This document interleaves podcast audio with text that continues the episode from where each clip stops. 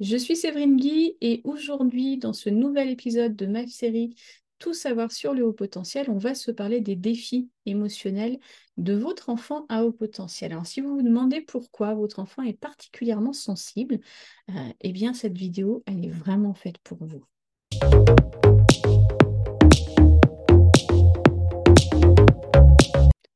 Comprendre les défis émotionnels, c'est crucial pour aider votre enfant à s'épanouir. C'est un facteur humain essentiel dans la vie de tous les êtres humains. Si vous regardez les adultes aujourd'hui que vous trouvez épanouis, ce sont la plupart du temps pas forcément des gens qui ont un super job, pas forcément des gens qui ont une situation financière euh, florissante, ce sont souvent des gens qui sont en paix avec leur monde émotionnel.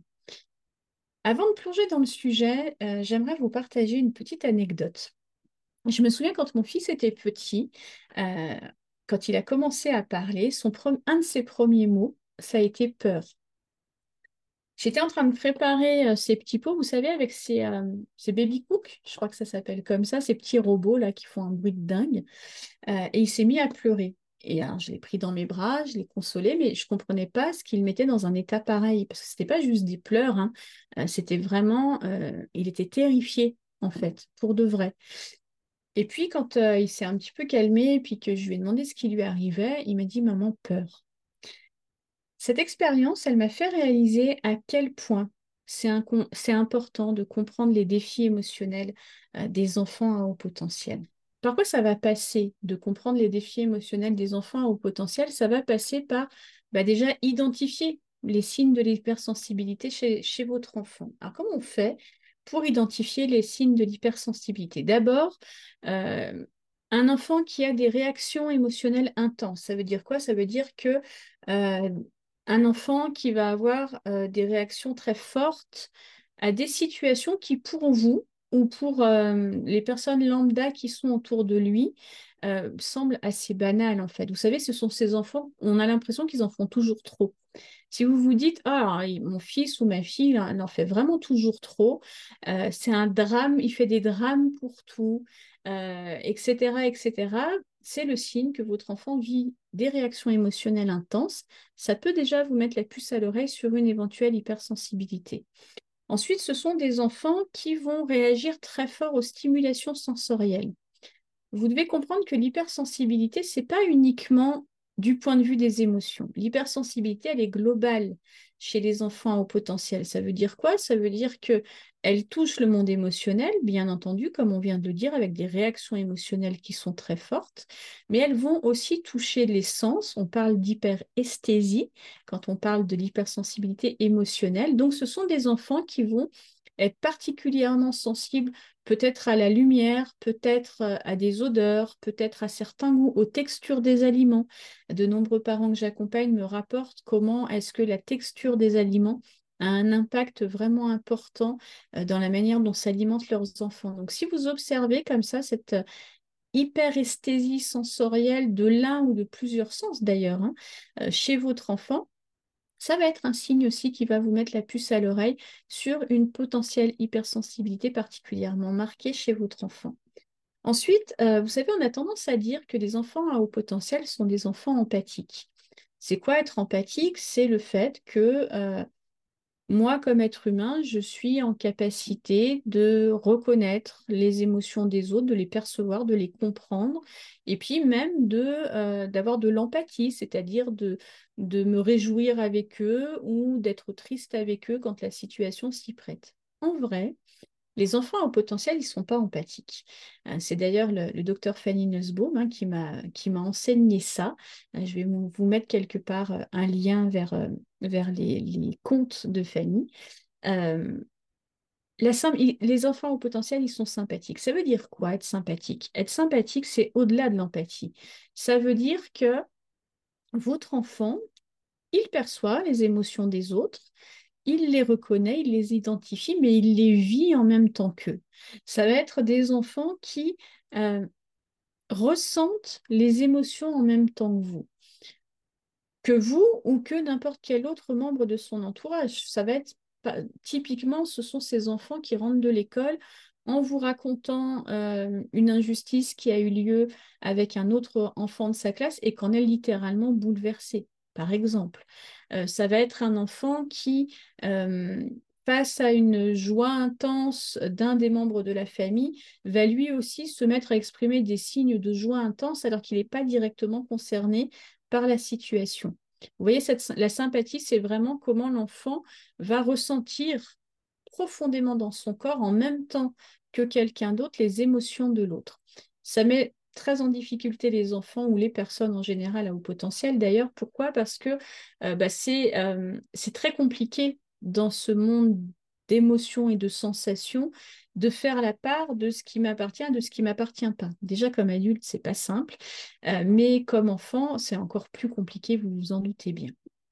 Ça va être aussi des enfants qui parfois euh, ont besoin de retrait. Quand il y a eu beaucoup de stimulation, quand il y a eu une fête de famille, un anniversaire, quand euh, il y a eu une grosse journée à l'école, c'est des enfants qui, émotionnellement et sensoriellement, ben, ils peuvent avoir besoin de se retirer euh, pour se ressourcer, peut-être plus souvent que les autres. Donc si vous observez ça, vous pouvez aussi vous dire, tiens, peut-être un autre signe d'hypersensibilité chez mon enfant. Et puis, dans les, dans les côté vraiment euh, qu'on repère très souvent chez les enfants au potentiel, bah, c'est cette tendance au perfectionnisme. Ça va être des enfants qui ont un désir vraiment euh, intense, brûlant euh, de réussir et puis une peur de l'échec qui, est très importante qui prend beaucoup de place, en tout cas, ça peut aussi être un signe autour de la question de l'hypersensibilité.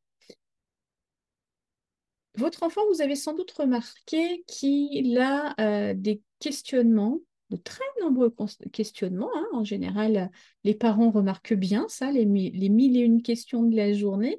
Euh, mais ce sont des questionnements souvent qui sont existentiels. Ça veut dire quoi? Ça va être des questions sur la vie, sur la mort, sur le réchauffement climatique, sur euh, des choses qui, qui touchent vraiment directement à sa propre vie. C'est des questions que tous les enfants se posent. Je ne suis pas en train de dire que seuls les enfants au potentiel se posent ces questions-là, ce ne serait pas vrai. Tous les enfants se posent ces questions-là. Mais par contre, les enfants au potentiel, la plupart du temps, euh, ils se les posent à un âge assez précoce. Et puis, bah, bien entendu, hein, ce sont aussi euh, des enfants qui ont euh, un monde intérieur très riche, qui ont, ils peuvent passer beaucoup de temps à ruminer, à réfléchir, rarement à des choses très sympas. Euh, et, donc, tout ça va vous aider à identifier euh, l'hypersensibilité de votre enfant au potentiel. N'oubliez pas, comme je vous l'ai dit dans les précédents épisodes de cette série, n'oubliez pas que tout ça, tous ces, tous ces critères, tous ces facteurs d'hypersensibilité ne vont pas s'exprimer de la même manière pour tous les enfants. Donc, une fois que vous avez repéré ça, ce qui est intéressant pour vous comme parent, c'est de regarder comment ça s'exprime. Est-ce que ce besoin de retrait, par exemple, de votre enfant après une très forte stimulation, euh, est-ce qu'il passe par aller se mettre tout seul dans un temps calme euh, et puis prendre un livre ou peut-être même se mettre dans une tente? Je sais qu'il y a des enfants qui aiment beaucoup ça, se mettre dans des espaces comme ça un petit peu clos où ils se sentent un peu protégés de toutes les stimulations. Ou au contraire, votre enfant, lui, sa manière de se mettre au calme, bah, ça va être plutôt de se plonger dans un livre ou de se plonger dans un jeu vidéo. Parce que les jeux vidéo, si ça vide la tête, ça vide l'esprit. Euh, donc, ce qui est intéressant pour vous là, dans cette identification euh, de l'hypersensibilité de votre enfant, c'est vraiment de voir comment ça s'exprime pour lui. Sinon, juste cocher des cases comme ça, ça va pas vous aider à grand-chose euh, dans, la mise en place d'une parentalité qui soit plus efficace et plus, euh, et plus, et plus impactante euh, pour votre enfant. OK? Maintenant qu'on a vu ça, qu'on a vu quels étaient les, critères de l'hypersensibilité, on va se parler maintenant de l'impact que ça a chez un enfant à haut potentiel. Pourquoi c'est si important de comprendre cet aspect Eh bien parce que l'hypersensibilité de votre enfant au potentiel, il peut avoir des répercussions dans plein de domaines. Dans plein de domaines de la vie de votre enfant. Il a des répercussions où? Euh, elle a des répercussions où, pardon, cette hypersensibilité? Elle a des répercussions bah, déjà dans sa vie scolaire. Euh, ça peut rendre l'hypersensibilité peut rendre vraiment la vie scolaire euh, difficile pour votre enfant. Vous l'avez compris, il y a beaucoup de stimulation, il y a beaucoup d'infos à traiter, il y a des bruits forts, il y a des lumières blafardes qui sont aveuglantes, euh, même les interactions sociales, même les contacts avec ses camarades peuvent être des stimulations euh, qui peuvent être stressantes. Donc, premier impact, dans sa vie, dans sa vie scolaire. Deuxième impact, dans ses relations sociales. Je vous ai parlé il y a quelques secondes de cette fameuse sympathie être euh, un enfant sympathique, pas plus sympa que les autres, mais sympathique au sens de je ressens les émotions des autres en même temps qu'eux et à, leur place parfois, bah, vous comprenez bien que dans les relations sociales, c'est pas très confortable. Euh, ça peut mettre en difficulté. OK Et puis surtout, c'est épuisant pour, euh, pour les personnes à haut potentiel parce que euh, on vit en permanence nos propres émotions qui sont déjà euh, très souvent intenses et puis en plus viennent s'ajouter à ça les émotions des autres. Donc vous comprenez bien que cette partie de l'hypersensibilité, elle a un impact sur le bien-être de votre enfant. Ensuite, euh, l'hypersensibilité a un impact sur la santé mentale, même plus directement hein, des enfants à haut potentiel, euh, parce que sans le bon encadrement, bah, l'hypersensibilité, elle peut conduire à de l'anxiété, elle peut conduire à du stress, elle peut même conduire à de la dépression. Je répète, sans le bon accompagnement. Ce n'est pas l'hypersensibilité en elle-même qui génère ça. Ce n'est pas parce que votre enfant est hypersensible, qu'il est voué à une vie d'anxiété, de stress et de dépression. D'accord? Entendez bien ça. Par contre, si cette hypersensibilité n'est pas reconnue et n'est pas accompagnée, alors ça augmente les risques euh, de, tous ces trucs pas très cool et qu'on n'a pas très envie ni pour nous ni pour nos enfants. OK? Bien entendu, euh, autre impact de l'hypersensibilité, bah, c'est directement dans votre vie familiale et c'est sans doute pour ça que vous êtes en train de, regarder cette vidéo. L'hypersensibilité, elle a forcément un impact sur la vie familiale. Euh, pourquoi? Bah, Parce que euh, comprendre, gérer cette sensibilité, ça peut vraiment être un vrai challenge pour les familles. Je vous rappelle, peut-être que c'est votre cas d'ailleurs, bien souvent, euh, les parents d'enfants au potentiel ont dit, et on observe, hein, mes collègues et moi, qu'au moins l'un des deux parents est lui-même hypersensible. Ça veut dire que cet adulte doit, peut-être vous, gérer sa propre hypersensibilité dans la dynamique familiale, et puis il doit en plus accompagner celle de son enfant. Donc, vous voyez bien comment bah, ça peut devenir un vrai challenge. ça veut dire quoi? Ça veut dire que comprendre euh, et arriver à euh, accompagner de manière euh, sereine l'hypersensibilité de votre enfant, ça va passer par la vôtre, vous vous en doutez, mais en tout cas, euh, comprendre et accompagner ça, ça va permettre aussi de retrouver une vie de famille beaucoup plus apaisée, plutôt que si cette hypersensibilité est en roue libre permanente, que personne ne la saisit, que personne ne l'accompagne. Alors là, on, va vraiment avoir des vies de famille qui vont être euh, très, très bousculées. Et puis quelque chose qu'on dit moins aussi, euh, c'est que l'hypersensibilité, ça a un impact sur l'estime de soi des enfants.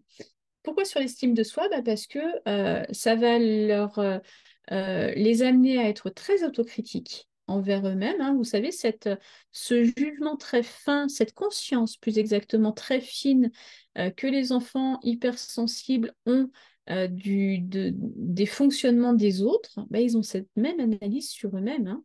Très tôt, ils connaissent leurs forces, mais très tôt, ils connaissent leurs failles aussi.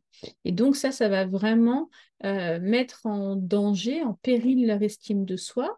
Et puis, il y a l'autre facteur hein, qui, ne vient pas arranger ça, c'est que quand on est un enfant hypersensible au milieu d'autres enfants, euh, ben, on peut pas toujours, mais on peut être moqué, on peut euh, être, euh, vous savez, c'est typiquement ces enfants hypersensibles qui sont traités de, filles dans les cours de récréation, les, autres, les autres garçons, principalement avec les garçons, hein, euh, les autres garçons ne sont pas très tendres avec les garçons hypersensibles, et puis avec les filles, c'est un petit peu aussi pareil, hein, les autres filles ne sont pas très tendres non plus. Ça passe un peu mieux d'être hypersensible quand on est une fille, mais ça reste quand même quelque chose de compliqué. Donc, euh, si comme les parents que j'accompagne, vous voulez le meilleur pour votre enfant, et je suis sûre que vous voulez le meilleur pour votre enfant, comprendre cet impact de l'hypersensibilité, c'est vraiment la première étape euh, pour l'aider efficacement.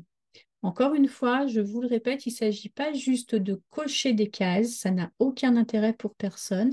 Par contre, regardez comment c'est pour votre enfant, quels sont les impacts réels et concrets que ça induit dans sa vie scolaire, dans sa vie sociale, dans votre vie familiale.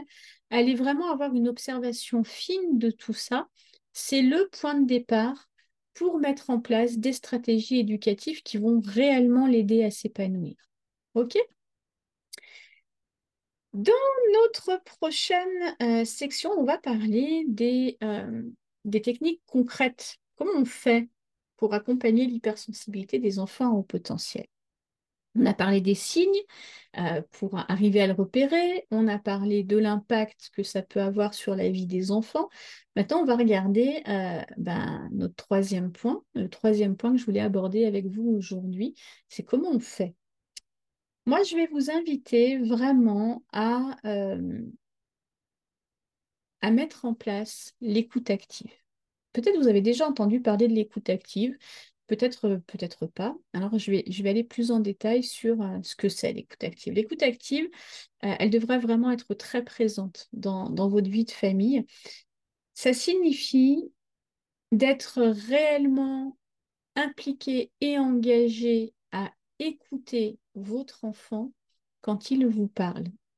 Je sais, je le vis, que comme parent, dans le monde dans lequel on vit aujourd'hui, on a beaucoup de charge mentale, on est préoccupé par beaucoup de choses. On a beaucoup aussi de stimulation par les écrans divers et variés. Euh, on a beaucoup de choses à gérer. Et c'est compliqué parfois de prendre ce temps de vraiment écouter. On entend nos enfants, mais est-ce qu'on les écoute vraiment? Est-ce que vous écoutez vraiment vos enfants? Alors bien sûr, je ne vous invite pas à écoutez activement votre enfant du matin au soir. D'accord? Je sais bien qu'il y a plein d'autres choses à gérer dans une vie de famille. Mais prendre un petit quart d'heure chaque jour pour chacun de vos enfants, si vous en avez, en coupant la télé, en coupant le téléphone, en coupant la radio, et être 100% présente à écouter et à entendre ce que votre enfant a à vous dire, ça va vraiment être important. Pourquoi c'est important? Parce que l'enfant au potentiel, il a besoin de se sentir entendu. Le comprendre, prendre le temps de chercher à le comprendre, ça veut être dans l'écoute active, ça ne veut pas dire valider tout ce que votre enfant est en train de vous dire. Hein. Pas ce c'est pas ça l'écoute active. C'est prendre le temps de l'entendre et puis dans une deuxième phase, prendre le temps de le comprendre, vérifier que ce qu'on a entendu c'est bien, le message que l'enfant a voulu nous transmettre. Vous savez, euh, nous-mêmes comme adultes, hein, on, connaît bien les enjeux de la communication entre ce que je veux dire, comment je le dis et ce que l'autre entend. Il y a, plein d'endroits où mon message peut être biaisé. Moi, comme adulte, avec mon expérience et avec euh, le développement de mes compétences dans ce domaine-là. Vous imaginez bien que pour un enfant, c'est encore plus compliqué. Donc, je vous invite vraiment à écouter activement votre enfant pour répondre à son besoin d'être entendu. Ça va l'aider à mieux vivre son hypersensibilité et de vérifier que ce que vous avez écouté et entendu est bien le message que votre enfant a voulu vous faire passer. OK?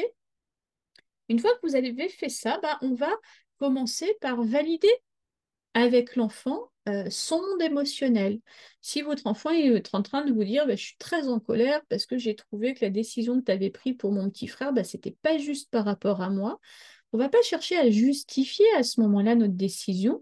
On va valider Bah ouais, je comprends que ça a pu te mettre en colère. On commence par ça. OK? Donc, on valide les émotions ressenties par l'enfant sans jugement euh, et euh, on ne cherche pas à, nous-mêmes nous justifier comme parents. Vous savez, on a tendance à faire ça. Hein. On a tendance à dire oui, mais c'est parce que non. Ok, je peux comprendre que ça t'ait mis en colère. Ça ne veut pas dire que je suis d'accord avec tout ce que mon enfant est en train de me dire. Je comprends que tu es en colère, mais de mon point de vue, il n'y avait pas d'injustice. C'est tout à fait possible. D'accord? C'est pas parce qu'on valide l'émotion que l'enfant a ressentie que forcément on l'encourage dans toutes ses interprétations du monde. On peut très bien dire, ah ben oui, si tu as compris les choses de cette manière-là, je comprends que tu aies eu un sentiment d'injustice à ce moment-là, mais voilà comment moi j'ai vécu la situation. On peut lancer une conversation, ok? En tout cas, valider les, émotions de votre enfant, bah, ça va l'aider euh, déjà lui à comprendre ce qu'il ressent. On oublie souvent, hein, les enfants sont des enfants à haut potentiel ou pas, et l'émotion, elle est à l'état brut chez eux. Ça veut dire que euh, ben, prendre ce temps d'écoute active chaque jour autour de la question des émotions, ça va permettre à l'enfant de se dire Ah ouais, quand je ressens ça, ou quand j'ai envie de tout casser, ou quand j'ai envie. Euh, ah, c'est ça la colère. Ok. Ah tiens, quand j'ai envie de rien et puis qu'il n'y euh, a plus rien qui m'intéresse, il n'y a plus rien qui me fait envie. Ah, c'est ça la tristesse? Ok. Donc ça va permettre à votre enfant vraiment de l'aider à comprendre ce qu'il ressent. Ok Ensuite, euh, ben, c'est de l'entraînement dans votre vie de famille. Hein.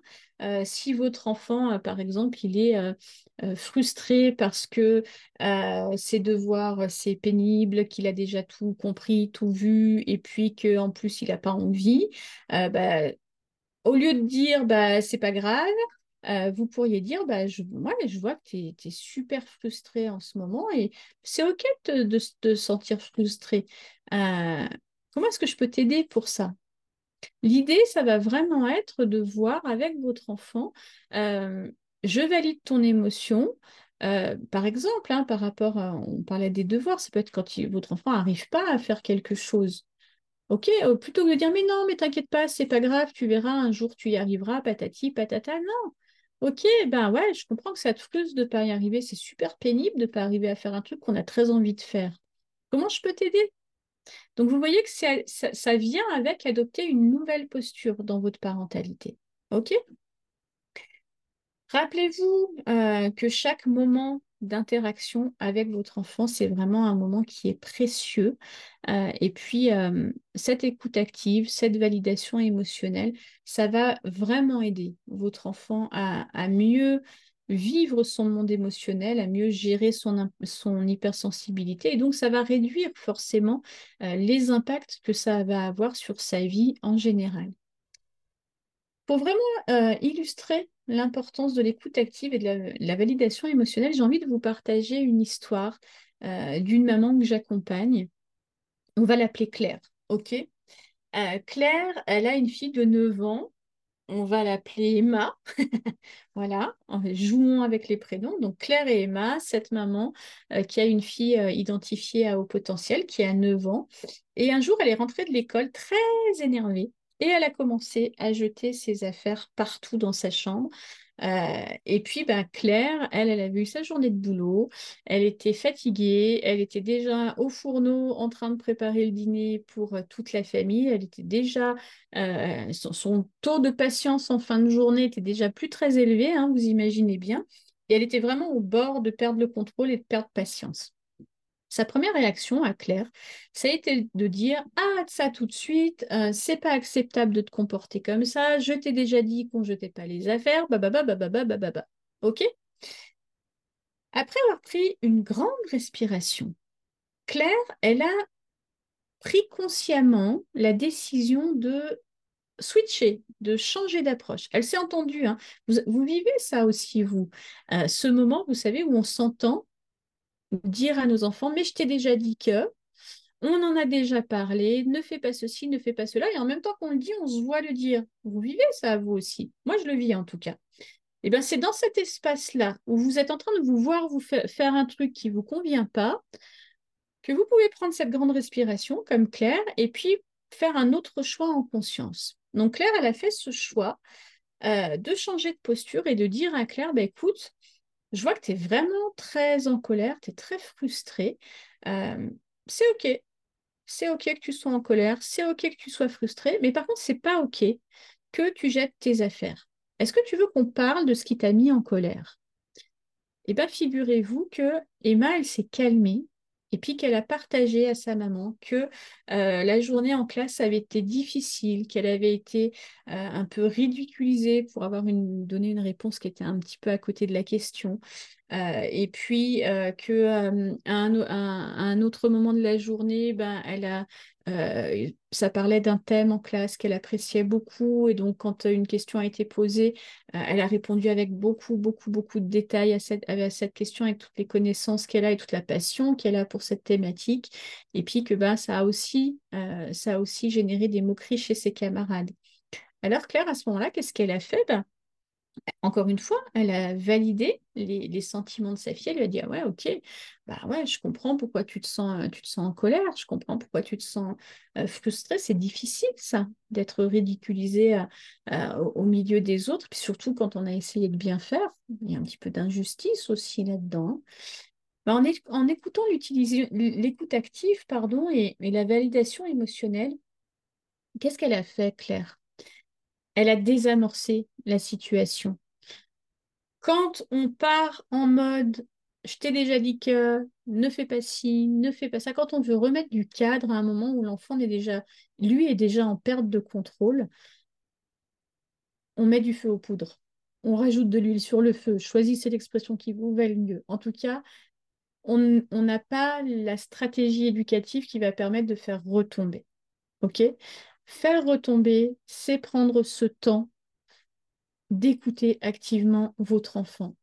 Oui, ça va vous prendre 10 minutes, 15 minutes, 20 minutes, mais ça vous aurait pris combien de temps de gérer la crise? Je vous laisse réfléchir à ça.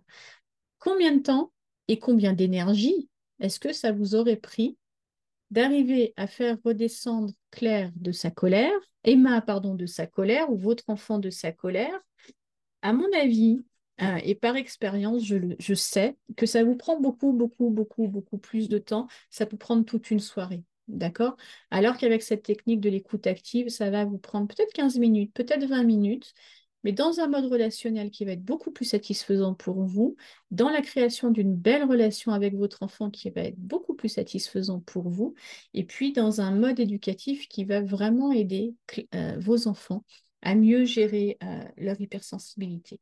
Donc vous voyez hein, que euh, l'exemple que je vous ai donné là, il vous montre à quel point euh, ben, ce genre de techniques peuvent être efficaces. C'est important que vous mettiez de la conscience et c'est important que vous œuvriez à modifier votre posture parentale. On n'a pas la même posture parentale avec un enfant au potentiel qu'avec un enfant qui n'en a pas. OK? Alors, avant de conclure cette vidéo, euh, j'aimerais répondre à, quelques questions euh, que peut-être vous vous posez. Vous savez, je vous demande toujours euh, de mettre vos questions en dessous de mes vidéos, donc n'hésitez pas pour celle-ci aussi. Hein.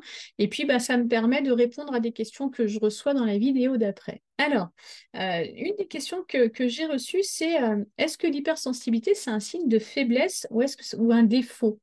Euh, j'ai trouvé intéressant cette question. Alors, bien entendu que de mon point de vue, absolument pas. Euh, l'hypersensibilité, c'est une caractéristique neuropsychologique comme, euh, comme une autre caractéristique de votre caractère ou de votre personnalité, d'accord? Et ça peut être une grande force. Si elle est bien comprise, si elle est bien accompagnée, avoir beaucoup de, sympathie pour euh, le monde entier, euh, avoir une compréhension profonde des autres, avoir une vie intérieure très riche, ça peut être une grande force dans la vie d'un être humain. En tout cas, dans le monde, moi, que j'aimerais voir se construire, dans le monde de demain, dans le monde d'après, j'aimerais qu'il y ait plus d'hypersensibles euh, parce que ce sont souvent des novateurs en humanité. Ce sont de beaux humains la plupart du temps. Une deuxième question, je regarde mes petites notes. Ah oui, je ne vous ai pas dit dans cette euh, vidéo, bien sûr sur le podcast, vous ne le voyez pas et ça a très peu d'intérêt, mais pour ceux qui regardent la vidéo, si vous me voyez baisser les yeux, c'est parce que bien entendu, j'ai le plan euh, de ce que je tiens à vous partager sous les yeux, euh, parce que je n'apprends pas tout ça par cœur, d'accord? Donc j'ai le plan, en tout cas la structure de la vidéo sous les yeux. Donc si vous me voyez baisser les yeux, c'est juste que je regarde mes notes. Alors, comment est-ce que je peux aider mon enfant à gérer ses émotions sans le surprotéger? Waouh, bonne question. Euh, ça, c'est une question qui est délicate. L'important, c'est de valider les émotions de votre enfant. Mais si vous ne voulez pas le surprotéger, en fait, l'idée, ça va être de valider ses émotions, mais pas d'essayer de résoudre le problème qui a généré cette émotion à sa place. Surprotéger, ça va être Oh bah oui, mon chéri, tu es en colère, bah, je vais me charger, moi, ta super maman, d'aller éteindre le fruit de ta colère.